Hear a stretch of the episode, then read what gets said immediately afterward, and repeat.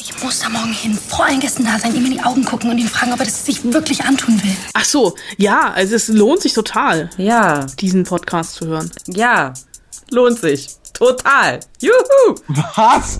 Anna, das musst du mir doch vorher sagen. Aber du kennst Ja, mich doch. Wenn ich dich beschreiben müsste, würde ich sagen, der erste Charakterzug würde ich sagen, schieß. Ist okay, damit kann ich leben. It's Fritz. Die Spoil-Susen. Eine Fritz-Seehilfe. Mit Anna Wollner und Celine Günger. Hey, hallo, da sind wir wieder. Also an mir lag's ja nicht, äh, dass jetzt hier so eine Pause war. Anna, du hast ja Sachen. Ja, Entschuldigung. An mir lag es auch nicht. Okay, wem geben wir die Ich Schuld? bin unschuldig an der ganzen Nummer. Geben wir deinem Kind Aber mein Schuld? Sohn wollte ja. halt einfach mal vier Wochen zu früh das Licht der Welt erblicken mit einem sehr dramatischen Auftritt. Aber es geht allen Beteiligten gut. Aber nicht, dass du ihm jetzt irgendwie sein Leben lang Vorurteile machst, deswegen.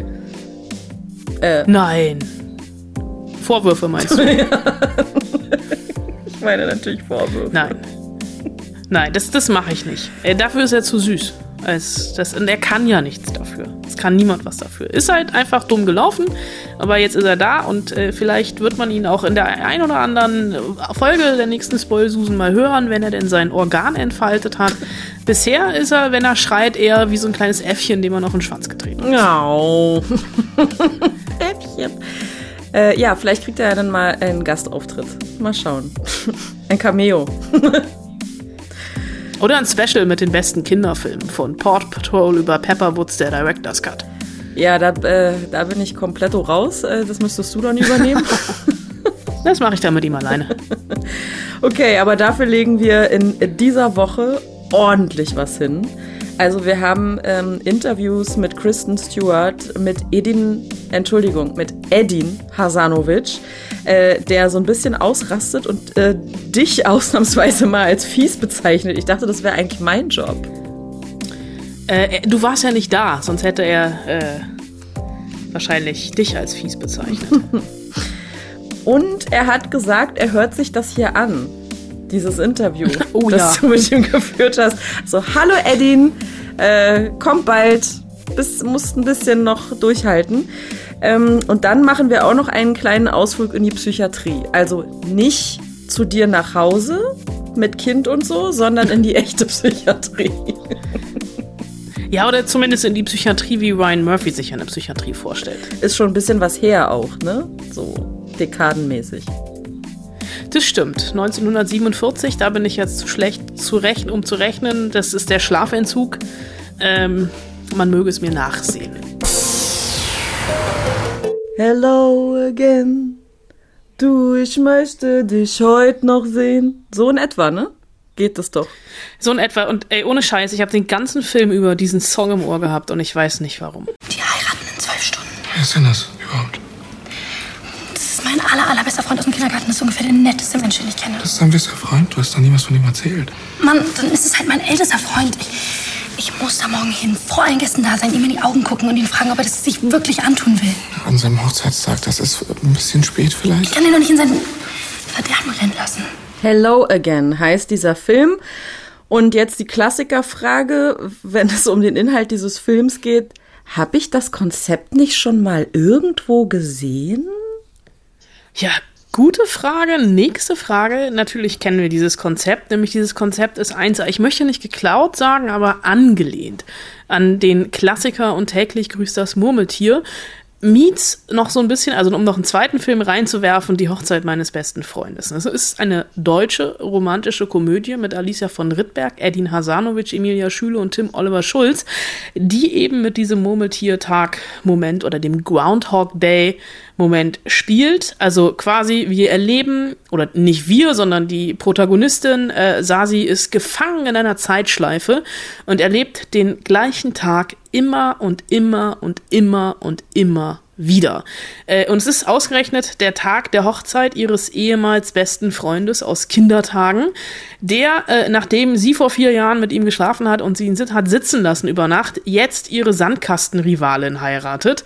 Und äh, Sasi will das unbedingt verhindern. Und ähm, dabei helfen soll ihr Anton, ihr ähm, Mitbewohner, ihr ähm, charmant ja, nicht treu dover Mitbewohner, aber einfach, oh Gott, wenn Edin Hasanovic das hört, dann schlägt er mich schon wieder, weil der spielt Anton. Ähm, Anton ist ähm, heimlich in Sasi verliebt, aber die beiden haben sich halt einfach mal geschworen, dass es äh, die Liebe überhaupt nicht gibt. Äh, Sasi will eigentlich nicht heiraten, weil ihre Eltern sich die ganze St Zeit streiten und Anton ist Scheidungskind und die beiden sind also platonisch miteinander befreundet und Anton hat auch noch Narkolepsie und fällt ständig äh, überall, wo er hingeht, erstmal in Schlaf gefühlt.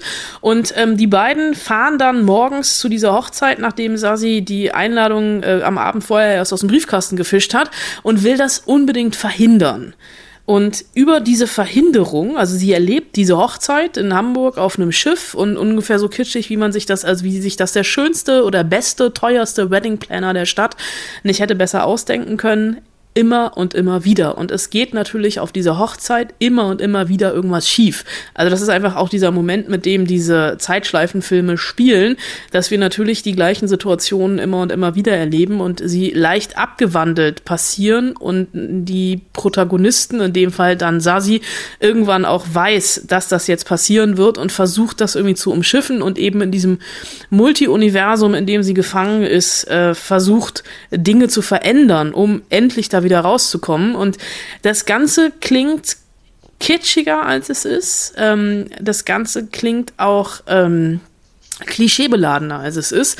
Es ist schon, also es ist eine chaotische deutsche Womcom, die natürlich eine Womcom sein will, die auch eine Womcom ist und die natürlich auch eine Womcom sein darf, die einfach einen sehr, sehr charmanten Cast hat. Äh, eben äh, Alicia von Rittberg und Edin Hasanovic, die hier als Duo oder das als Duo Infernale versuchen, das zu verhindern und sich sehr, sehr viele Slapstick-Momente teilen. Edin zum Beispiel, der in so einem Moment der Narkolepsie natürlich in die Hochzeitstorte fällt. Wie hätte es anders ein, sein sollen? Das sind schon Momente, die man ahnt, die man dann aber auch in dem Moment genießt. Ähm, am Ende driftet das so ein bisschen in die ähm, zu sehr Vorhersehbarkeit ab. Ähm, und es ist auch tatsächlich ein Film, nachdem man sich überlegt, ähm, ob man wirklich äh, heiraten sollte. Es ist äh, aber jetzt nicht so diese, es ist keine 0815 Romcom, sondern ein Film, der wirklich auf seinem Niveau unterhält, der Spaß macht und ähm, der mit zwei wirklich einfach ja charmanten Schauspielern, denen ich gerne dabei zugesehen habe, wie sie hier von einem Fettnäpfchen ins nächste stolpern und ähm, der das ganze Genre der romantischen Komödie zumindest in den ersten drei Vierteln auch noch so ein bisschen ironisch spricht und du weißt ja, ich bin ein großer Freund von ironischen Brechungen. Deswegen habe ich mich bei äh, Hello Again sehr, sehr wohl gefühlt. Muss allerdings auch noch dazu sagen, dass ich den Film einen Tag nach meiner eigenen Hochzeit gesehen habe und äh, mir gedacht habe, gut, dass ich nicht so gefeiert habe, wie auf diesem Schiff gefeiert wird in diesem Film. Ja, es kann viel schiefgehen bei Hochzeiten. Ähm, und Edin hat dich ja gefragt, ähm, wie du den Film jetzt fandst. Also wirklich ganz ehrlich und wirklich ja. ganz ehrlich. Und diese Frage stelle ich dir jetzt auch ganz ehrlich, Anna. Wie fandst du ihn? Ich gebe dir die gleiche Antwort, die ich auch Eddin gegeben habe, und Eddin hasst mich, glaube ich, für diese Antwort. Für das, was der Film sein will, ist er sehr, sehr unterhaltsam. Also er hat wirklich, also es ist so in Sternen gesprochen, ne? Von 0 bis 5 Sternen ist es eine solide 3 bis 3,5. Und das ist für so eine Art von Film, also ich habe da mit Eddin auch drüber geredet. Ich habe drei Tage vorher hatte ich Tenet gesehen und schwebte noch so ein bisschen auf der Tenet-Wolke. Ähm, da ist das natürlich für Hello Again schwierig. Aber es gibt wesentlich schlimmere deutsche romantische Liebeskomödien. Also ungefähr jede deutsche romantische Liebeskomödie der letzten fünf Jahre ist schlimmer als Hello Again. Und ein größeres Lob kann ich einem Film nicht machen. okay. So, und dann gab es diesen Showdown zwischen dir und Edin Hasanovic. Und da müssen wir, glaube ich, ähm, also ich meine, ihr, Ihr äh, lasst euch ja sehr darüber aus, aber vielleicht kannst du es noch mal vorab als Introduction für dieses Interview kurz erklären, warum Edin mit dir ein Hühnchen zu rupfen hatte. Ja, es ist ein bisschen peinlich und ich möchte auch, also dieses Interview ist, glaube ich, ein bisschen aus dem Ruder gelaufen, was wir beide nicht gedacht hätten. Also Edin und ich, das muss man wissen, wir kennen uns wirklich seit mehreren Jahren und wir mögen uns eigentlich. Also Eigentlich. eigentlich ne? ähm, auch wenn man bei dem Interview jetzt nicht unbedingt den Eindruck bekommt. Ähm, aber wir sind uns im Laufe der letzten, ich würde jetzt mal sagen, drei, vier, fünf, sechs Jahre mindestens dreimal im Jahr über den Weg gelaufen und haben äh, Zeit in Hotelzimmern oder in Studios miteinander verbracht und miteinander gesprochen. Und mein erster Fauxpas In Hotelzimmern gesprochen. Gesprochen.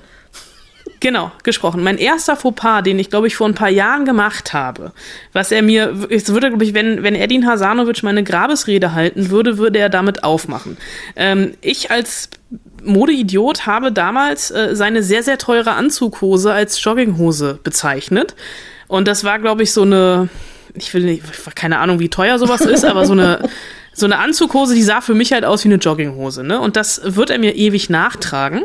Der zweite Fauxpas, den ich begangen habe, ich fand seine Netflix-Serie Skylines über die Frankfurter Hip-Hop-Szene so richtig doof und habe das auch gesagt, also hier im Podcast, aber ich habe ihm das nicht im Interview gesagt. Also ich habe im Interview gesagt, hey Edin, schön dich zu sehen. Lass uns über die Serie reden äh, und hab da, bin da wertfrei, also wertneutral rangegangen. Er hat aber dummerweise meinen Verriss gehört im Radio. Und naja, also im Interview kamen wir dann darauf. Und ich möchte mal sagen, wir hatten Redebedarf. Ne? Ich, so ein leichter Einstieg, Hochzeit, pipapo, weil ich ja einen Tag vor der Filmsichtung und zwei Tage vor dem Interview selbst geheiratet habe. Und dachte also, ne, fange ich mal so an. Und ich wusste da noch nicht, dass es am Ende so richtig schmutzig wird. Hallo Anna. Na, es ist so komisch, dich äh, so, zu sehen. Aber du bist braun gebrannt. Bin ich? Nee, ich glaube, das ist hier nur der Tisch, der das, ähm, Tisch, der das so abspiegelt. Du wirst sehr lachen. Ähm, ich habe den Film gestern gesehen und Ja. ich musste sehr lachen, weil ich ähm, vorgestern tatsächlich geheiratet habe. Oh, wow, herzlichen Glückwunsch. Äh, Vielen Dank. Und es war so, ähm, ich habe ihn mit meiner Frau zusammen gesehen und wir mussten, haben uns ähm, zwischendurch angeguckt und festgestellt, beide, wir sind froh, dass wir im Kleinen geheiratet haben und nicht wie ähm, im Film. Obwohl, obwohl das ja schon für mich auch wie im Film ähm, äh, klein ist. Ne? Wenn wir türkische, bosnische, arabische Hochzeiten feiern, kannst du eine Null hinten ransetzen.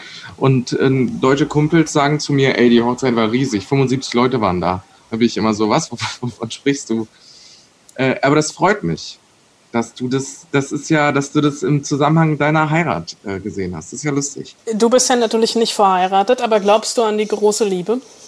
Ist das eine Falle gewesen, wo ich aufpassen muss, was Nein. ich antworte? Überhaupt nicht.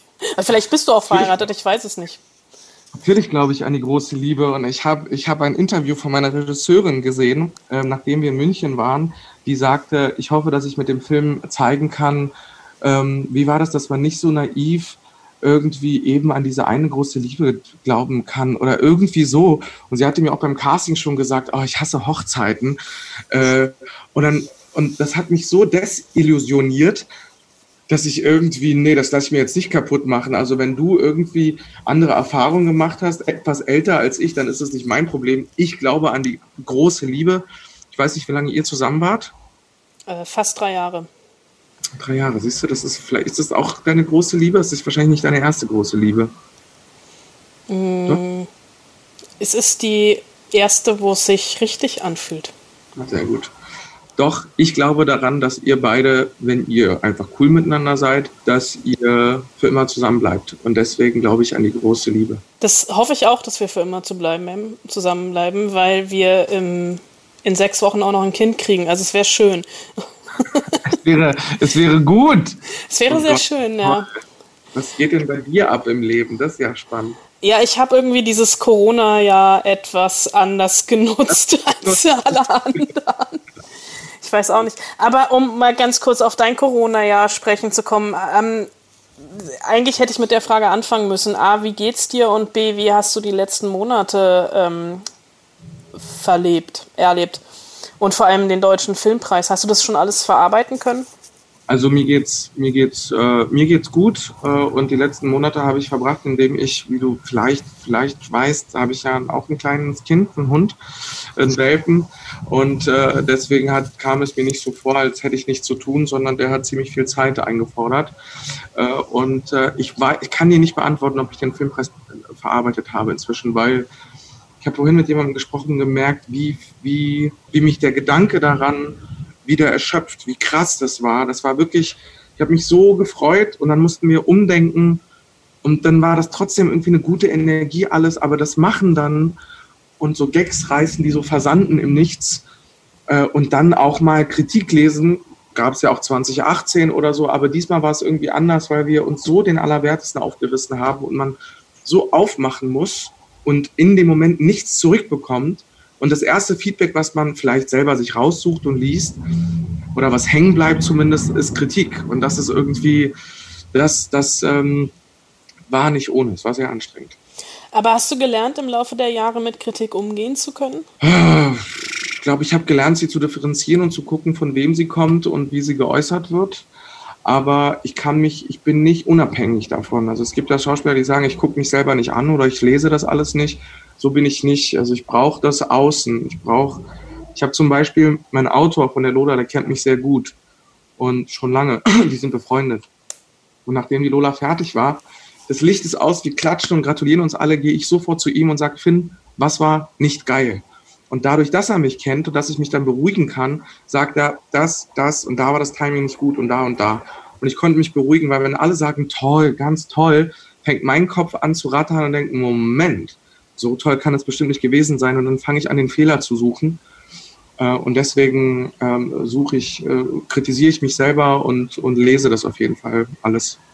Bringt dich das denn auch weiter oder stürzt sich erstmal nur ein tiefes Loch? Nee, Willen. Ich kann das immer nicht nachvollziehen, wenn Leute sagen, ich habe mich noch nie gesehen, ich kann mich nicht gucken.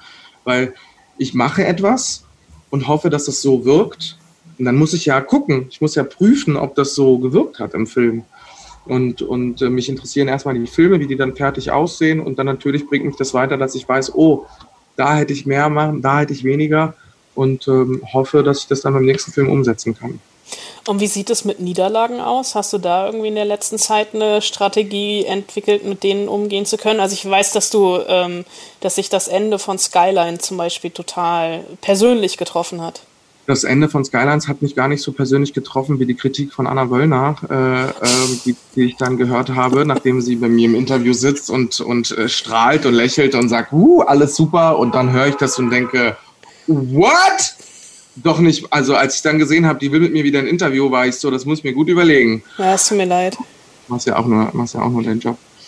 Ähm, mit beruflichen Niederlagen gehe ich auf jeden Fall, ich glaube, ziemlich gut um. Also wenn mal eine Rolle irgendwie abgesagt wird oder so, dann ist das, dann kränkt mich das mal kurz, weil ich die vielleicht unbedingt wollte. Und mit kurz meine ich wirklich eine halbe Stunde, Stunde denke ich drüber nach. Und dann hake ich das ab, weil ich sage, es gehört halt dazu. Dann wird es hoffentlich jemand anders, der besser passt. Das wird schon seinen Sinn geben. Ich gebe das immer ans Universum ab. Deswegen schmettern mich Niederlagen nicht so, nicht so runter. Du hast eben dein Kind erwähnt, in Anführungsstrichen, nämlich der Hund. Ich folge euch natürlich auf Instagram. Ähm, beiden? Euch beiden. Ich habe auch eben, glaube ich, noch was von dir geliked, weil ich hatte eben gerade noch mal auf, auf, auf dich geguckt. Ähm, ich weiß natürlich, dass wir ähm, gerade jetzt dieses Problem haben, dass du meine Skyline-Kritik gehört hast, was ich nicht wusste. Ähm, denken kann. Dass du deine Kritik machst, ist gar nicht so schlimm. Nur das nächste Mal, wenn du wirklich einen Film kacke findest, dann lass dann sag mir das doch da und dann reden wir da anders drüber. Weil so, jetzt glaube ich dir nicht, dass du Hello Again, du hast ja bisher, siehst du, jetzt hast du bisher nichts gesagt zu Hello Again, deswegen denke ich, doch, ich, wir haben wirklich, wir haben gelacht. Laber mir hier die Seele runter und dann höre ich das. Elian schon ein toller Typ, aber Hello Again Skylines völlig daneben. Und das ist so, Alter, dann lass mich doch in Ruhe, weißt du? Nein, ich möchte dich nicht in Ruhe lassen. Ich habe bei Hello Again wirklich, also wir haben auf dem Sofa gelegen, äh, gesessen, äh, vollkommen erschlagen von der Hochzeit. Anna, kannst du den Film gut? Und wenn ich einmal höre von dir, äh, na, es ist ja nichts Neues, täglich grüßt das Murmeltier. Äh, den du nicht kanntest. Den ich nicht kannte, aber dann kotze ich, weil, ey, wie viele Krimifilme gibt es, wie viele Romantikkomödien, wie viele Dramen gibt es? Dann kann man immer sagen, es gibt, es ist nichts Neues. Was Neues war, war Avatar oder äh, äh, Once Upon a Time in Hollywood oder so, das ist so neu, neu. Aber wann macht man schon Filme, die so, oh mein Gott, das hast du noch nie gesehen. Ich finde trotzdem, dass uns da etwas gelungen ist bei Hello Again, was ähm, ich wollte eigentlich heute nicht drüber sprechen. Du hast es selber, du hast gar nichts angesprochen. Ich habe mir fest vorgenommen, ey, die hat ihren Job gemacht, keine Vorwürfe, nichts. Und du hast es angesprochen und dann hast du mich so an der Zunge gezogen. Es tut mir leid. Okay, also ich, ich was ich jetzt sage, ich habe wirklich, ich habe gestern schöne. Sind wir, Moment, ist das hier für Radio? Das heißt, wir speichern das, was wir hier gerade sprechen, oder schreibst du das runter? nee, das ist fürs Radio. Was? Anna, das musst du mir doch vorher sagen. Aber du kennst mich doch. War doch alles nur Nein, Spaß, ist alles. Ähm, ich habe vorgestern Tenet, nee, Quatsch, vorgestern, ich habe am Montag Tenet gesehen und davon bin ich wirklich noch weggeblasen. Und mhm danach habe ich Hello Again gesehen. Es ist natürlich jetzt fies, Tenet und Hello Again zu ähm, vergleichen. Wenn ich dich beschreiben müsste, würde ich sagen, der erste Charakterzug würde ich sagen fies. Ist okay, damit kann ich leben. Ähm, Hello Again hat natürlich den wesentlich besseren, charmanten ähm, Haupt- bzw. Nebendarsteller. Also du siehst natürlich viel besser aus als Robert Pattinson. Und für das, was Hello Again sein will, ist es wirklich gut. Ihr wollt ja überhaupt kein Tenet. Ich rede mich um Kopf und Kragen, ne? Ich finde noch raus, wo du wohnst und dann gibt's Ärger. oh Gott. Das ist wirklich ein, ich mag den wirklich sehr. Es gibt wirklich so Projekte, die so alle fünf Jahre, die man sich so in der, in der Vita rot anstreichen muss und für mich ist Hello Again so ein Film. Ich mag den so sehr, ich finde den romantisch, ich finde den lustig, ich finde den nicht kitschig, ich finde den ganz viele, öh, deutscher Film. Ich finde den, wenn man, wenn man das so guckt, finde ich den ganz undeutsch ich mag den wirklich, wirklich sehr. Ich habe ihn auch sehr gemocht. Du drehst mir hier die Worte im Munde um. Nö, ich habe alles gut. Du glaubst mir nicht mehr. Hör mir das an, Anna. Jetzt habe ich den Faden verloren. Sie geil. Du, siehst du, du verwirrst mich total. Aber es ist, aber ich war tatsächlich total entsetzt davon, dass ihr und täglich grüßt das Murmeltier nicht kanntet. Ich habe gehört, der Film wurde gedreht im Jahr 92, das ist mein Geburtsjahr. Und er wurde gezeigt im Jahr 94, das ist Alicia von Rittbergs Geburtsjahr. Äh, und natürlich, das heißt nichts, aber äh, ich, kann, ich wusste, was mit dem Namen anzufangen, aber gesehen habe ich ihn bis heute leider nicht. Bis heute nicht. Es ist okay. Es gibt sowas wie ähm, Netflix, Amazon. Ich gucke gleich mal, wo der läuft. Wie so Hund oder eigene Themen oder so. Das ist doch jetzt nicht, das war jetzt keine Basis, täglich grüßt das Murmeltier zu gucken, um den Film zu drehen. Ich finde trotzdem, wir sind was Eigenes. Nur ja, natürlich oh Gott, wenn die Leute mich hören, die wissen nicht, dass ich dich lange kenne, Anna, und dass ich so mit dir rede. Die denken, was, was ist denn das für eine Potsau? Nee, Leute, ich, ich bin eigentlich höflich, aber mit, mit Anna geht das hoffentlich. Ja, mit oder? mir ist das vollkommen. Ich, mich hätte alles andere auch total verwundert, wenn wir uns hier. Ja, ne? ja. Also ich habe das ja. auch schon ein bisschen erwartet. Hey, ich, ich musste mir auch viel anhören. Also ich komme in irgendeiner wirklich gebügelten Anzughose zu dir und das erste, was ich dann lese, ist, er kommt in einer Jogginghose. Also, hallo? Das werde ich nicht vergessen. Ja, ich, ich glaube, das ist, also wir werden wahrscheinlich noch in, unseren, in unserer beider Karrieren hundertmal miteinander sprechen müssen. Ja, also alle, alle halbe gut, Jahre. Dass wir miteinander sind. Weißt du, das ist ja auch eine Form von Beziehung. Dass wir so miteinander reden ja. und sagen, Anna, hast du da zusammengeklöppelt? Du sagst mir nicht, in mein Gesicht sagst du mir nicht, dass du Skylines nicht so gut fandst, aber hinterm Rücken für die ganze Öffentlichkeit lachst du dich da aus mit deiner anderen Kollegin, die es wirklich auf meinen Showrunner Dennis Schanz abgesehen hat. Also Leute, da ziehe ich euch echt nochmal die Ohren lang, ey. Hast du denn auch meine Kritik zu deinem letzten Film, wo mir jetzt gerade der Titel nicht einfällt, was mir total peinlich ist, ähm, der jetzt neulich auf DVD rauskam mit den zwei Zeitebenen, der in München gespielt hat? Mein Ende, dein Anfang. Nein, habe ich nicht dir gefallen? Ja. Hättest du die Kritik gehört, ja, dann hättest du mir heute Pralinen mitgebracht. Echt? Ja. Kannst du dir nochmal schicken, dann, dann das mache ich. Das ist ganz gut. Das ist ein ganz, ganz toller Film und du weißt ja auch, dass, oh Gott, das, das klingt jetzt so, so cheesy. Ähm, hätte, wäre ich nicht verheiratet, wärst du ganz oben auf meiner Liste. Ich weiß nicht, wie ich das, wie ich das, wie ich das, ähm, das ist wahrscheinlich ein Kompliment, aber eine Frau, die offensichtlich nicht auf Männer steht und dann sagt, aber dich würde ich, das muss ja ein Kompliment sein. Deswegen vielen, vielen Dank, Anna. Äh, ich würde dich auch, wenn du eine Frau, ich würde dich trotz der Tatsache, dass du gerade verheiratet bist, kämpfe ich um dich. Danke. Ähm, ich wollte trotzdem noch mal auf deinen Hund zu sprechen kommen. Hast du dir den trotz oder wegen Corona geholt? Weil ich bin ja auch nicht nur in dich, sondern auch in deinen Hund verknallt. Ähm, ich habe ihn mir weder noch. Ich habe ihn mir geholt, weil das ein Lebenstraum war tatsächlich. Schon seitdem ich klein bin, denke ich irgendwie daran und nur dem Verantwortungsbewusstsein meiner Familie ist es zu verdanken, dass ich ihn nicht dass ich mir keinen Hund vorher geholt habe. Und dann dachte ich so, wenn dann jetzt. Ich werde immer Gründe haben, um Nein zu sagen. Und das war die beste Entscheidung bisher. Aber wie funktioniert denn das, wenn du drehst? Nimmst du den dann mit? Das weiß ich nicht. Ich, so, habe gute Freunde, meine Tiertrainerin, die, die, die dann auf ihn aufpassen, vermutlich. Ich, muss mich, ich bin gerade irritiert, weil bei mir ploppt irgendwo in der Ja, das Leitung. bin ich. Nee, das Ach. bin ich. Das bist du. Ich kann das aber leider nicht ausmachen. Das ist- ich hoffe, dass jetzt nichts mehr kommt. Den Bogen zum Anfang. Ich habe jetzt schon gelernt, ähm, auf deiner Hochzeit werden nicht nur 75 Leute kommen, sondern 750. Wie sähe deine Traumhochzeit aus? Dass ich mich darauf vorbereiten kann? Ich glaube genau nicht so. Also genau das, was man erwartet, würde ich versuchen zu brechen, glaube ich. Wie oft bist du in die Torte gefallen? Einmal. Ein einziges Mal, Anna. 70 Komparsen im Hintergrund, oder 120 Komparsen im Hintergrund, 70 Leute Team, wir Schauspieler. Dann heißt es, Eddie, wir können es nur einmal machen, weil wir haben die Torte nur einmal und Kostümmaske wieder sauber zu machen, das dauert viel zu lang, jetzt oder nie. Und äh, es gibt so eine schöne Behind-the-Scenes-Aufnahme, wie wir uns das dann angucken und Maggie, die Regisseurin, sofort sagt, wie ist es? Das war echt ein gutes Gefühl. Und ich musste, ich musste mich so zusammenreißen, nicht zu lachen, weil Alicia und ich haben ja danach noch Text. Und äh, sie, sie hat dann immer so einen halben Meter neben meine, neben meine Augen geguckt, weil wir Schiss hatten, wenn wir uns wirklich in die Augen äh, gucken, dann mussten wir, müssen wir lachen. Und dann ist der ganze Take für den Arsch. Wirklich Chapeau, weil du hast das ganze Gesicht voller Torte. Und es sieht Ah. aus. Wonach hat die geschmeckt?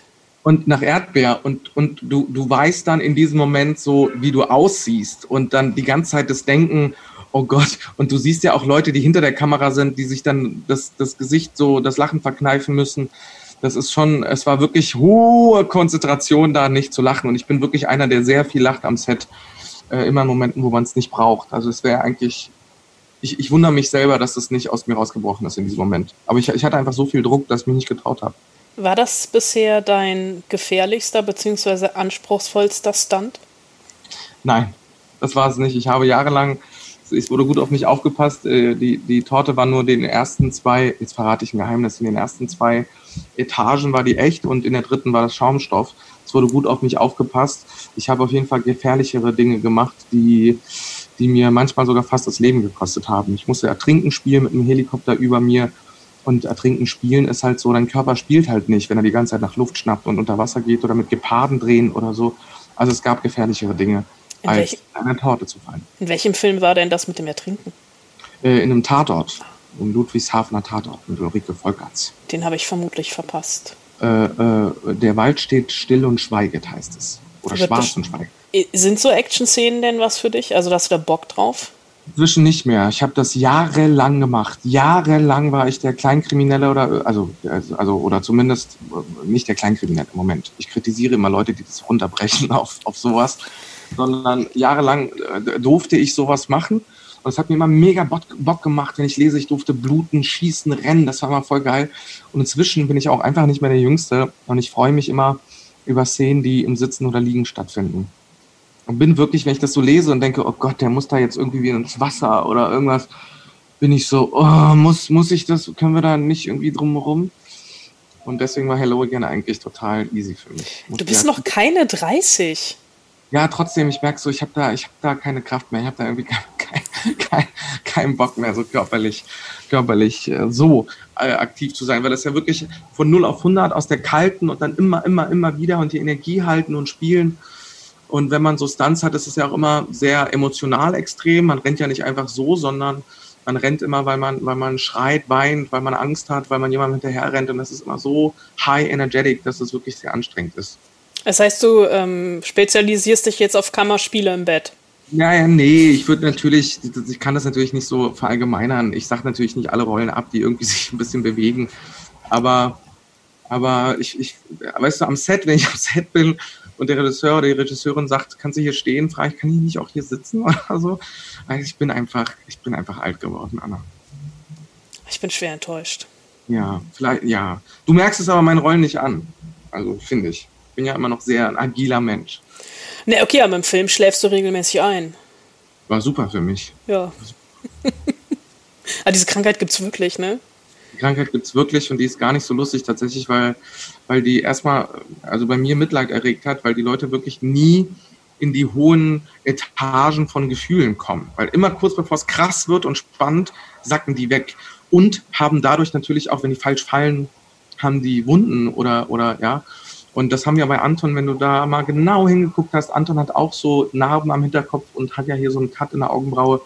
weil wir auch das äh, erzählen wollten, dass er mal falsch gefallen ist. Das ist bitter. Ja. Was sind denn deine nächsten Sitzrollen? Also erstmal kommt der Film raus und ansonsten steht nichts Großes an, Anna, bisher. Also weil, weil eben noch ein bisschen Corona ist und weil es gerade okay ist, wie es ist. Also eine bewusste Auszeit? Ich glaube ja. Ich, ich lese zumindest viel kritischer, gerade die Bücher.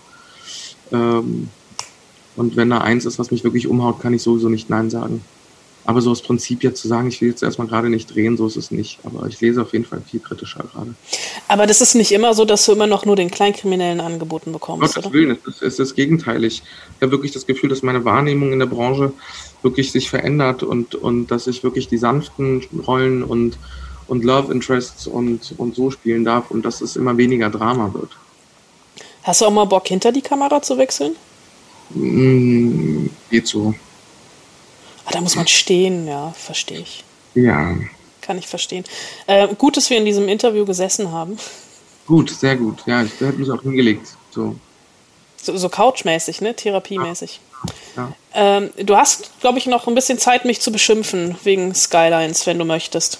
Nee, möchte ich nicht. Das ist, du machst deinen Job, ich habe meinen gemacht und, ähm, und wenn ich mal ganz arrogant sein darf, das hier gibt mir recht, Anna. Und, und zeigt, wie falsch du gelegen hast. Man sieht es leider gerade nicht, weil du hast deinen Grimme-Preis geholt. Mach das nicht. Das ist total arrogant und daneben von mir. Aber der ist so frisch, der ist gestern angekommen. Deswegen darf ich noch ein bisschen mir auf die Schulter klopfen. Das ist vollkommen okay. Und herzlichen Glückwunsch zum Grimme-Preis für meine ähm, Lieblingsserie Skylines. Es lag nicht an dir. Schön kann man sich bei Netflix an. Das habe ich auch gesagt. Ah, du ziehst die Stimmung runter. Tut mir leid. Nee, wie gesagt, ich habe Empathie und Verständnis dafür. Ich- Nicht, dass du das Kacke fandst, das ist erlaubt.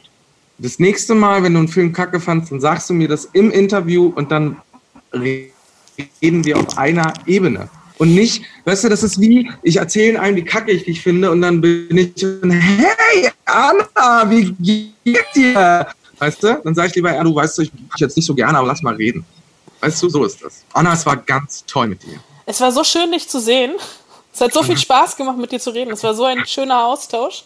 Ähm, wir sehen uns dann morgen um Mitternacht zum Duell.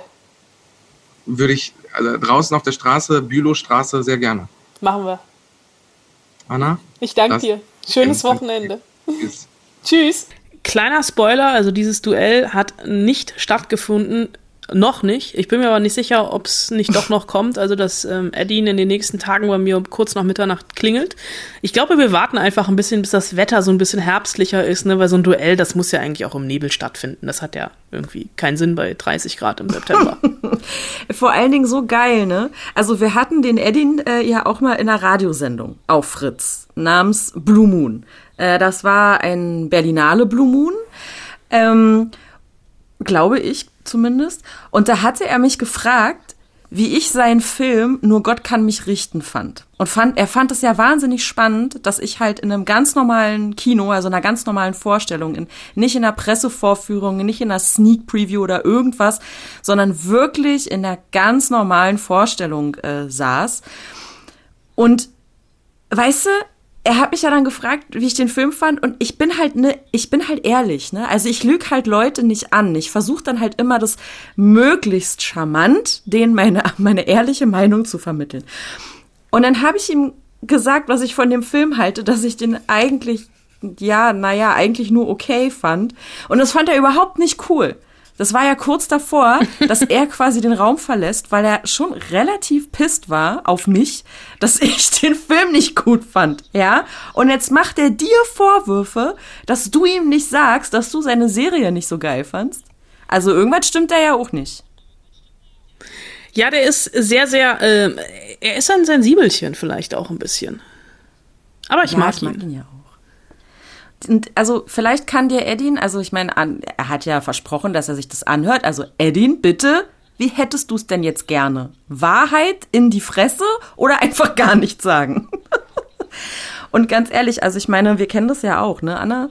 Also wir sind jetzt nicht so berühmt wie der Edin, aber ähm, wir bekommen natürlich auch Kritik und äh, auch unfaire Kritik. Und ich finde immer so, das Wichtigste ist Hauptsache, man hat Spaß an dem, was man macht. Und dann ist auch eigentlich relativ egal, wie andere das finden, oder? Was meinst du?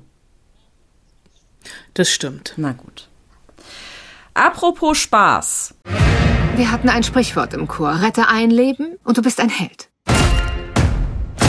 Rette 100 Leben und du bist Krankenschwester. Sie mussten schon genug Schmerzen ertragen. I can show you a good time. Aber sie verdienen jemanden, Barmherzigkeit erweist. Vielleicht könnte ich dann ein ganz anderer Mensch sein. Schwester Ratchet ist wieder da. Uah, Schwester Ratchet. Also in einer Serie namens Ratchet, ähm, die Frau, also Schwester Ratchet ist die Frau, die Jack Nicholson das äh, Leben in einer Flug über das Kuckucksnest zur Hölle gemacht hat. So kann man es, glaube ich, umschreiben. Der Endgegner. Äh, so, der, der Endgegner. Quasi der äh, Darth Vader oder Hannibal Lecter oder auch Norman Bates der äh, Psychiatrie in einer Flug über das Kuckucksnest. Wir sind so ein bisschen, äh, das sind so die, die Klassiker-Spoil-Susan-Ausgabe. Ne? Wir waren eben noch bei täglich grüßt das Murmeltier, jetzt sind wir bei einer Flug übers Kuckucksnest. Der Film ist noch älter, der ist von 1975. Der spielt Jack Nicholson mit Danny DeVito und eben Louise Fletcher, ähm, die Mildred Ratchet spielt. Es ist ein Film, der in der geschlossenen Psychiatrie spielt und 1976 war es, glaube ich, ähm, alle fünf wichtigen Oscars gewonnen hat. Und äh, Nicholson ist wirklich ein Klassiker ne, von Milos Forman. Äh, Nicholson, der spielt Randall Murphy, einen Gefängnisinsassen, der eine, eine psychiatrische Erkrankung vorspielt, um in diesem Gefängnis den Arbeitsdienst zu entkommen. Und er landet eben in dieser Psychiatrie und auf der Station von Oberschwester Mildred Ratchet, die mit hartem Regiment die Stationsführ Station führt und so Gruppentherapien anbietet. Und der Film äh, wird immer mehr zu so einem Zweikampf zwischen Murphy und Ratchet. Ratchet. Und Ratchet ist wirklich im Laufe der Zeit zu einer der gruseligsten Filmbösewichte aller Zeiten geworden. Ich habe eben schon diesen Vergleich gemacht mit Darth Vader, Hannibal Lecter und Norman Bates. Denen steht sie eigentlich in nichts nach. Und diese Mildred Ratchet, die wirklich eine wichtige Figur in der Filmgeschichte ist, hat jetzt eine eigene Netflix-Serie bekommen. Und das ist sowas wie das Sequel. Der Kopf hinter dieser Serie ist Ryan Murphy. Ähm, dem haben wir Glee zu verdanken, American Horror Story The Politician und zuletzt die Serie Hollywood. Und das Drehbuch hat Evan Womsky gesch geschrieben und über dieses Drehbuch ist Murphy gestolpert und hat gedacht, geil, das muss ich machen. Wir erzählen die Vorgeschichte von einer Flug übers Kokosnest über Mildred Ratchet, die 15 Jahre ungefähr vor der Zeit, in der äh, einer Flug übers Kuckucksnest spielt, äh, also 1947 in einer nordkalifornischen psychiatrischen Klinik sich bewirbt, an der neuartige, fragwürdige Experimente durchgeführt werden. Und ähm, diese fragwürdigen, neuartigen Experimente, die haben es in sich. Also ähm, da nimmt man zum Beispiel, also es ist nicht zum Nachmachen zu empfehlen, äh, da nimmt man hier so ein, jetzt fällt mir nicht ein, wie das Ding heißt, also so eine Art äh, Schraubenzieher, den man per Hand dreht und bohrt den in den Schädel der mhm. Leute äh, bei lebendigem Wie Leib. so eine Art Holzbohrer. Und äh, ja, aber halt ein Metallbohrer halt. Danke, Bohrer war das Wort. Wieso ist mir das Wort Bohrer nicht eingefallen? Vielleicht habe ich zu wenig geschlafen heute Nacht. Ich weiß es nicht. Mach dir nicht aber so viele diese Vorurteile. Mildred Ratchet, die Genau, stimmt. ja, ich werde mir weniger vorher. Äh, Mildred Ratchet präsentiert sich erstmal so als perfekte Krankenschwester, adrett gekleidet, fachlich absolut kompetent und sneakt sich da so rein in diese Klinik und hinter diesem adretten Aussehen der fachlichen Kompetenz ist der blanke Horror, also hinter dieser perfekten menschlichen Fassade. Und Ryan Murphy ist einer, der in seinen Universen, äh, die er aufgebaut hat, sehr, sehr viel ähm, Wert auf ein absolut geiles Setting legt. Also das, das, das, das Production Design, also diese Serie sieht so krass aus. Also dieses Spiel mit Licht und Farben und dann auch noch so ein bisschen mit, mit, mit Horror. Also das hat auch so Hitchcock-Elemente. Und sie hat halt am Anfang so einen ähm, petrol-türkisfarbenen äh, so, so ein Zweiteiler an, also so ein, ähm, wie, wie heißt das denn? B Business-Anzug? Nee, also halt Rock und Rock und Jackett. Und äh, die, diese Farben in dieser Serie sind total krass. Also das sieht alles sehr, sehr geil aus. Und ist eben noch mit diesem Horror. Also es gibt diese Hirn-OPs ohne Narkose, es gibt neue Behandlungsmethoden, dass eine lesbische Frau zur Behandlung gegen ihre sexuelle ähm, Vorlieben erst in heißes, dann in kaltes Wasser gelegt wird, in eine Badewanne und hier wirklich, also Versuche bei lebendigem, Menschenversuche bei lebendigem Leibe passieren. In den ersten fünf Minuten gibt's einen Meuchelmord an, an, an, einem, an einem Priester, dem mit dem Messer die Kehle durchgeschnitten wird. Und es sind so Sachen, die man immer nicht so richtig sieht, aber sie deuten sich an. Ne? Oder Mildred Ratchet, die einem Patienten so einen, ähm, einen Schraubenzieher ins Auge jagt. Und du siehst halt ihre, du siehst die Perspektive auf sie, du siehst, wie sie dieses Ding in der Hand hat und du siehst, wie sie dieses Ding rammt, aber du siehst dann nicht mehr, wo sie es reinrammt. Dann kommt halt schwarzes Bild. Da war ich sehr froh drüber. Also dieses ist nicht unbedingt blutig, aber es ist schon so eklig. Und meine Notiz an mich, Ratchet ist jetzt nicht unbedingt eine Serie, die man mit einem Neugeborenen am Arm gucken sollte. Ich habe relativ schnell mir die Kopfhörer genommen und das iPad zur Seite gedreht, weil ich dachte, ah, nee, ist vielleicht noch ein bisschen früh, sowas zu gucken. Ähm, aber, und das ist so ein bisschen das Problem, was ich mit der Serie habe, sie sieht unglaublich gut aus. Sarah Paulson spielt göttlich. Äh, Cynthia Nixon ist noch dabei, Sharon Stone, ähm, einer der beiden Zwillinge aus Desperate Housewives. Aber die Serie weiß von der Figurenzeichnung nicht so richtig, was sie will. Also äh, gefühlt in der ersten Folge erzählt sie alles, erzählt aber gleichzeitig auch schon wieder nichts und macht, also die vier Folgen, die ich jetzt gesehen habe, so ein bisschen weiter und hat mich so ein bisschen ratlos zurückgelassen, weil das, also so gern ich einer flog übers Kuckucksnest mag und mochte und den auch tatsächlich dann nochmal geguckt habe zur Vorbereitung. Es ist halt irgendwie geht es in eine andere Richtung. Also es ist so, wenn man so, wenn man so Horrorserien mag, die einen so leicht unterhalten, ohne dass man auch vielleicht einer Flug übers Kuckucksnest kennt, kann man das mal gucken. Aber so richtig so tiefenpsychologisch war es eine Enttäuschung. Ja, erinnert mich halt tatsächlich so ein bisschen an American Horror Story, weil weil da ist es ja auch so. Also du hast halt, ich habe, glaube ich, drei Staffeln gesehen und dann wurde es mir halt einfach irgendwann zu krude. Das sind ja auch in sich abgeschlossene Staffeln und es geht ja eigentlich immer irgendwie um was anderes. Ähm, aber da ist es halt auch so. Erste Folge passiert unfassbar viel, bam, bam, bam, und du denkst so, wow, krass. Und dann passiert halt irgendwie drei, vier Folgen lang auch irgendwie viel, aber ohne dass sich die Story weiter bewegt. Und das, ja. ja, deswegen bin ich auch irgendwann ausgestiegen. Interessiert mich jetzt gar nicht mehr American Horror Story. Hm. Ich habe tatsächlich American Horror Story nie geguckt. Ja. Weiß ich nicht, sollte ich Also ich finde, die erste Staffel ist schon, die ist schon legendär. Wie das dann am Ende auch alles zusammenkommt und zusammengeführt wird. Und ähm, es gibt ja sogar es gibt ja sogar, äh, ohne die Staffeln tatsächlich gesehen zu haben, aber in der letzten Staffel soll ja auch alles zusammengeführt werden aus allen Staffeln vorher. Aber wie gesagt, so lange hat mich die Serie einfach nicht mehr gekriegt und jetzt ist es mir halt auch langsam einfach scheißegal irgendwann geworden.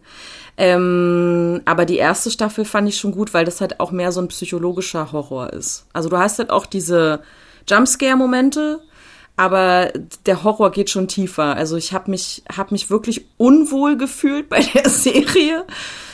Ähm, aber sie war trotzdem gut. Also zumindest die erste Staffel, wie gesagt. Und danach wurde es einfach nur noch irre.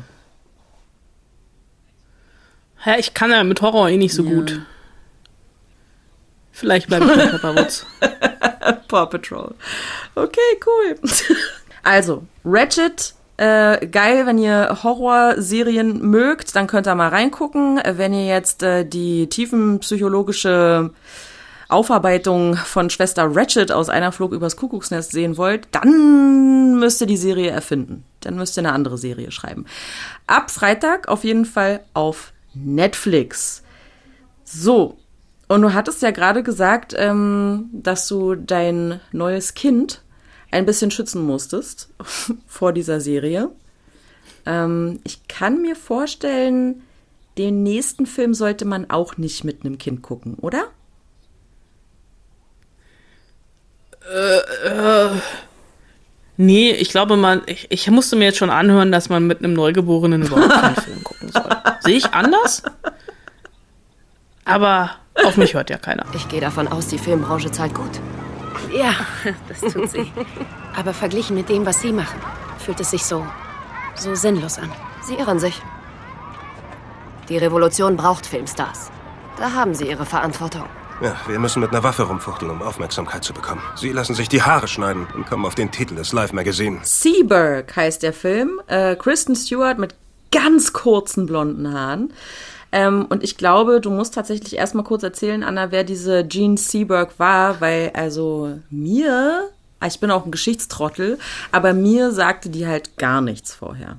Ja, Jean Seberg ist eine amerikanische Schauspielerin, die in den 60er Jahren tatsächlich ihren Durchbruch in einem französischen Klassiker der Nouvelle Vague hatte, nämlich außer Atem oder auch bout de souffle, wie der Franzose sagen würde. Ein Film, wirklich ein, ja, eine Hommage an den amerikanischen Gangsterfilm ähm, mit Alain Delon und eben Gene äh, Seberg in der Hauptrolle. Und äh, dieser Film ist, ja, da, da gibt es so eine Handbewegung. Er, also Alain Delon hat sich immer so mit dem Daumen, ich mache das jetzt mal gerade nach, deswegen hört man mich nicht so gut, mit dem Daumen über die Oberlippe gestrichen. Und äh, er wird, es ist jetzt kein Spoiler, weil der Film ist irgendwie über 50 Jahre alt, er wird am Ende er erschossen und liegt quasi sterbend in ihren Armen auf der Straße und sie streicht sich auch so mit dem Daumen über die Oberlippe und imitiert seine Geste. Und sie wird eingeführt als Französ als ähm, amerikanische Studentin, die auf dem Champs-Élysées steht und ähm, Zeitung verkauft und hat halt eben diese ganz kurzgeschorenen Haare und ähm, dieser Film ist ähm, äh, Seaberg erzählt über ihr Leben, aber eben nicht über die über ihr Leben als als Schauspielerin, ähm, sondern über ihre letzten Lebensjahre beziehungsweise Monate. Und da sind äh, ganz ganz krasse Parallelen zur Hauptdarstellerin Kristen Stewart. Ähm, denn Seaberg ist über Nacht zur Kultfigur geworden, hat aber in Amerika nie, also ihrer Heimat, nie die Anerkennung erhalten, die sie verdient hätte. Und ist nach Frankreich gegangen für den Ruhm und ist dann zurück in die USA und davon erzählt eben der Film und hat da ähm, die Black Power Bewegung unterstützt und ist damit ins Visier des FBI geraten, ist verfolgt worden, hatte auch immer das Gefühl verfolgt zu werden, ist in eine tiefe Depression gestürzt und hat sich am Ende das Leben genommen.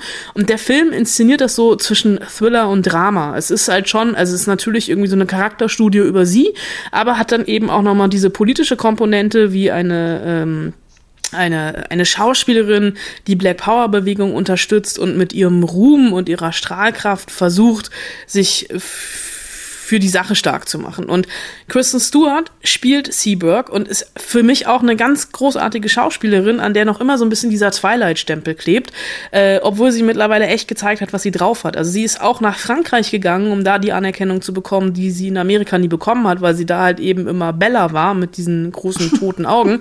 sie hat äh, den César bekommen, den französischen Oscar für die Wolken von Sils Maria und am Anfang, als ich sie so das erste Mal getroffen habe zu Interviews bei Twilight, da war das echt so ein graues Mäuschen, die irgendwie so in so große, weit ausladende Kapuzenpullover irgendwie im Hotelstuhl sich in der Ecke versteckt hat, bei jeder Frage sich panisch zu ihrer Managerin nach hinten umgedreht hat, um ja nichts Falsches zu sagen, die wirklich hilflos war, mit den einfachsten, auf die einfachsten Fragen antworten zu können, weil sie einfach in dieser riesengroßen Blockbuster Marketing, Twilight, Kristen Stewart, Robert Pattinson verwendet Verwertungsmaschinerie drin war und da hat sie sich wirklich befreit. Und das ist, da ist ihr das gelungen, was äh, äh Gene Seberg eben nicht gelungen ist. Und ich habe sie vor einem Jahr, also Kristen Stewart vor einem fast genau einem Jahr in Venedig getroffen. Da hatte sie äh, da, also rot lackierte Nägel, hatte ganz viele Ketten um den Hals, immer noch diese ausgewaschenen blondierten Haare, schwarz-weiße Lackbudapester, die sie erstmal so ganz provokativ auf den Glastisch gestellt hat und damit die Hälfte aller Mikrofone, die da standen, umgeworfen hat. Und hatte so eine leicht passiv-aggressive Haltung, was sie aber relativ schnell abgelegt hat, vor allem als es darum ging, was sie an den Filmprojekten, die sie sich jetzt Post-Twilight, ich meine, Twilight ist über zehn Jahre her, ähm, was da für sie der Reiz drin liegt, die Filme zu machen, die sie wirklich macht. The projects that are considered risky and the thing is I'm I'm not attached to remaining commercial despite my strong desire to reach as many people as possible and bridge gaps and feel less alone and closer to humans in general. That's why we make art of any kind. Uh, but I also don't. I also don't feel when you step outside of yourself completely in order to answer questions like this. Suddenly, it becomes like it's not. My goal is not to sit here and be like I'm a risk taker. It's, it's literally just if you just if you just look at the difference between being like an entertainer that has that has performative aspects that don't necessarily reflect true questions that they're actually asking in their lives. Uh, anything like that is risky. If if you want to keep your status as an actress or an actor or whatever, um, as a filmmaker, um, you do things that people have seen before, or you tell sort of generalized, mundane stories that are um, satisfying and comforting but what I find comforting is being like super honest and and uh, explorative. Also ihr geht's halt einfach gar nicht mehr darum, Filme zu machen, die irgendwie kommerziell erfolgreich sind, auch wenn sie natürlich als Schauspielerin und als Künstlerin den Impuls hat, immer möglichst viele Leute erreichen zu können und auch irgendwie mit ihren Filmen Brücken zu bauen. Aber äh, wenn sie sich irgendwie beim Beantworten solcher Fragen verbiegen muss und sich nicht mehr nicht mehr sie selbst sein kann, dann hat, bringt ihr das alles nichts mehr. Und ihr geht's gar nicht darum, irgendwie jetzt hier zu sitzen, irgendwie einen auf dicke Hose zu machen und zu sagen, oh, ich liebe das Risiko, sondern es geht einfach, es gibt Filme oder es gibt KünstlerInnen, die Leute unterhalten wollen, deren Ziel ist es wirklich nur darzustellen und ihre Kunst hat aber überhaupt nichts mit dem zu tun, was sie wirklich bewegt im Leben. Und sie ist aber ganz anders. Und klar ist das riskant. Also wenn man seinen Status als Schauspielerin oder Filmemacherin behalten will und Sachen macht, die die Leute kennen und sehen wollen, aber sie will halt einfach ehrlich sein und Sachen erkunden mit ihrer Kunst. Und das macht sie ja wirklich. Also sie hat neulich unter anderem bei diesem Netflix-Quarantänefilm Regie geführt. Das war so eine Kurzfilm-Compilation von 17 Leuten. Ähm, da hat sie einen dazu beigesteuert, also quasi Kristen Stewart zu Hause in der Quarantäne. Sie hat ja auch schon ewig nicht mehr in einem richtig großen Film mitgespielt und wird dafür auch so ein bisschen geächtet und angefeindet, so von wegen, sie hat aus ihrer Karriere nichts gemacht. Aber sie stand halt auch jahrelang im Fokus der Paparazzi und das hat sie wirklich geprägt. Und das ist eben auch eine der Parallelen zu Seaberg. Yeah, I know that feeling really well. I love that moment, like you're like where she's walking down the hall with Romaine and the guy comes up and she's just devastated and like he takes a picture and you can kind of smile for a second.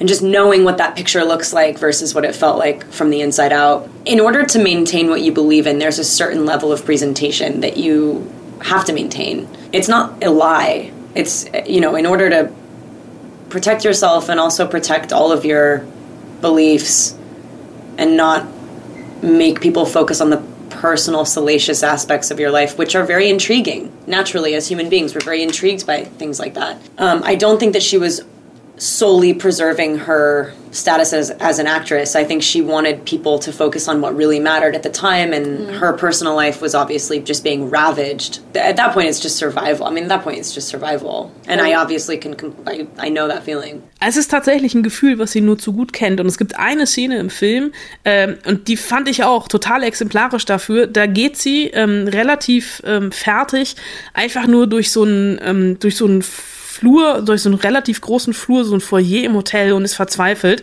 Und dann kommt ein Fotograf aus dem Nichts und macht einen Schnappschuss von ihr. Und jeder weiß sofort, wie dieses Foto aussehen wird, aber keiner macht sich Gedanken darüber, was dieses Foto, also dieser Moment in ihr ausgelöst hat, dass sie eigentlich in einem privaten Moment gestört wird.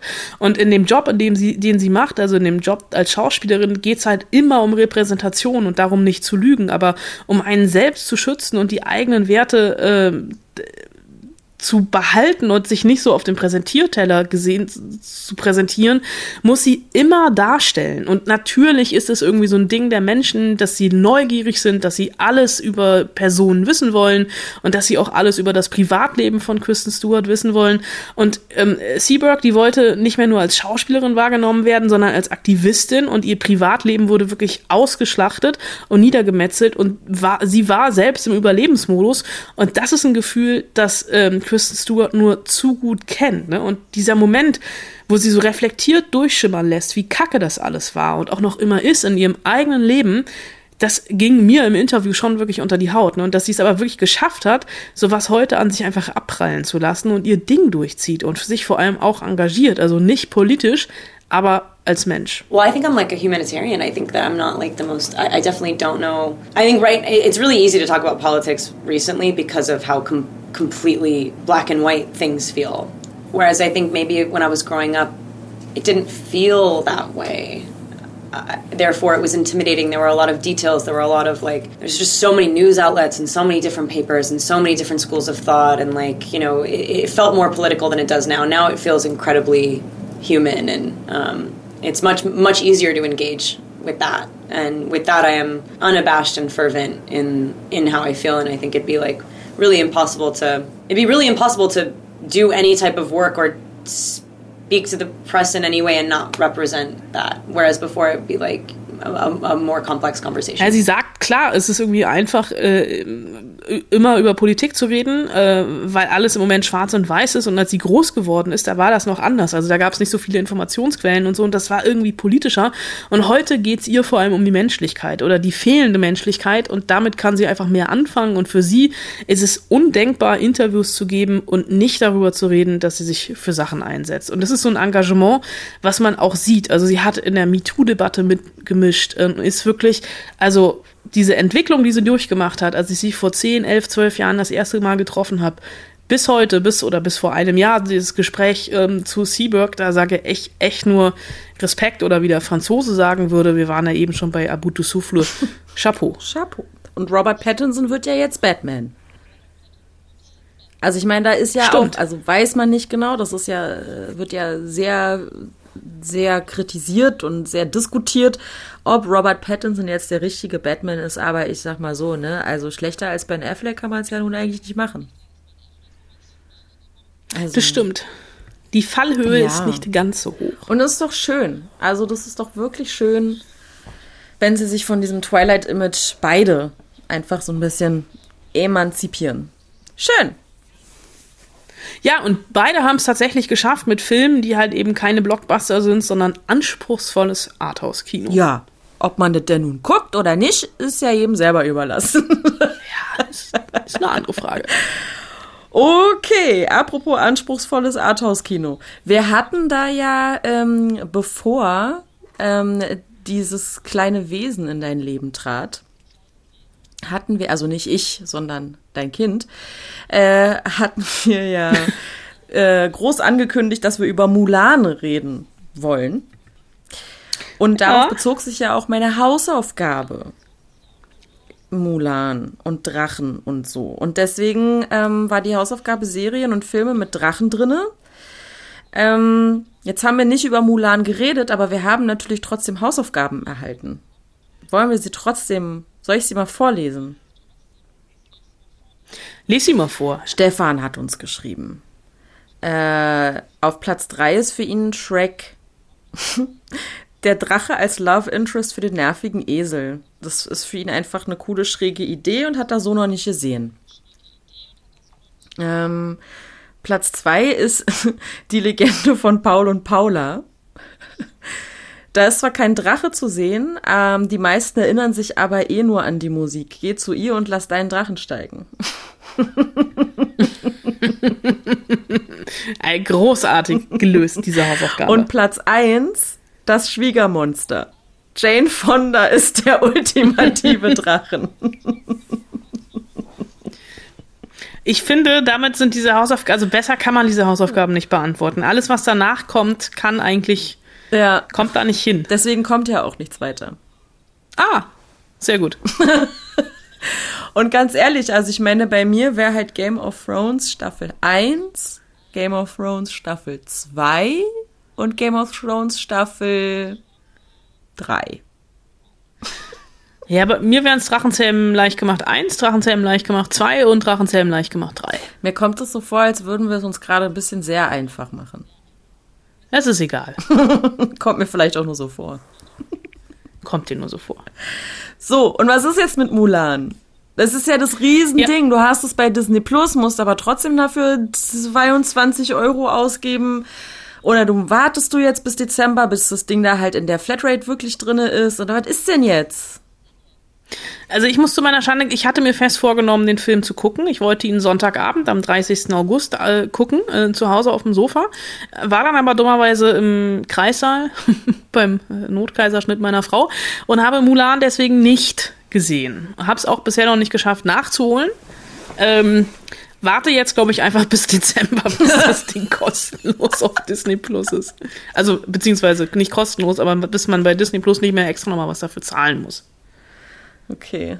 Hast du die Debatte mitbekommen, um was, was da jetzt gerade los ist mit China und Disney und den Uiguren und allem? Ja, habe ich so ein bisschen am Rande, aber ich hatte tatsächlich auch was ganz Verrücktes gemacht. Die zehn Tage, die wir im Krankenhaus waren, habe ich mein Handy einfach ausgemacht. Total krass, ne? Ich habe nichts mitbekommen, zwei, zwei Wochen lang oh, wow. gefühlt. Na gut. Dann äh, bin ich ja mal gespannt, äh, worüber wir nächste Woche reden.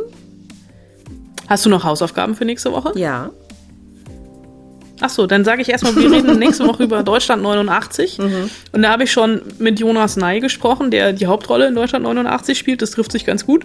Äh, wir reden wieder über einen Horrorfilm, nämlich Pelikanblut, einen deutschen Horrorfilm mit einer großartigen Nina Hoss. Und wir reden über das Regiedebüt von Kida Koda Ramadan. Oh. Der aus Vorblocks. Der aus Vorblocks. Unter anderem. Er hat ja noch woanders mitgespielt, aber da kennt man ihn halt, naja. Okay. Mm, bei den Hausaufgaben bin ich mir tatsächlich nicht so sicher, äh, ob, wir, ob ich die nicht schon mal gestellt habe. Musst du jetzt mal sagen. Filme und Serien mit Drachen, die haben wir schon mal gemacht. Nein, fast. Äh, Filme und Serien mit Vögeln drinne. Wegen Pelikanblut. ich schreibe, nee, haben wir noch nicht gemacht. Filme und. Nee? Nee. Hm. Na gut. Also Filme und Serien. Es ist natürlich die Frage, also ornithologisch gesehen, was ist der Unterschied zwischen einem Drachen und einem Vogel? Also außer, dass der Drache Feuer spucken kann und ausgestorben ist. Und keinen Schnabel hat. Ähm, egal, das führt jetzt zu weit. Ähm, Film und Serien mit Vögeln drin, habe ich notiert. Gut, und ihr dann gerne auch, und zwar an spoilsusen.fritz.de. Äh, wir suchen ein bis drei Serien und Filme mit Vögeln drin, die euch nachhaltig im Gedächtnis geblieben sind.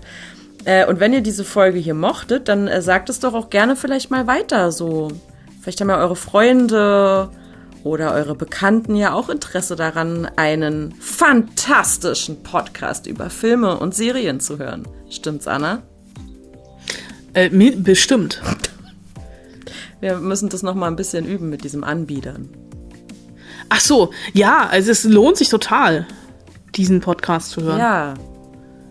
Ähm, ja.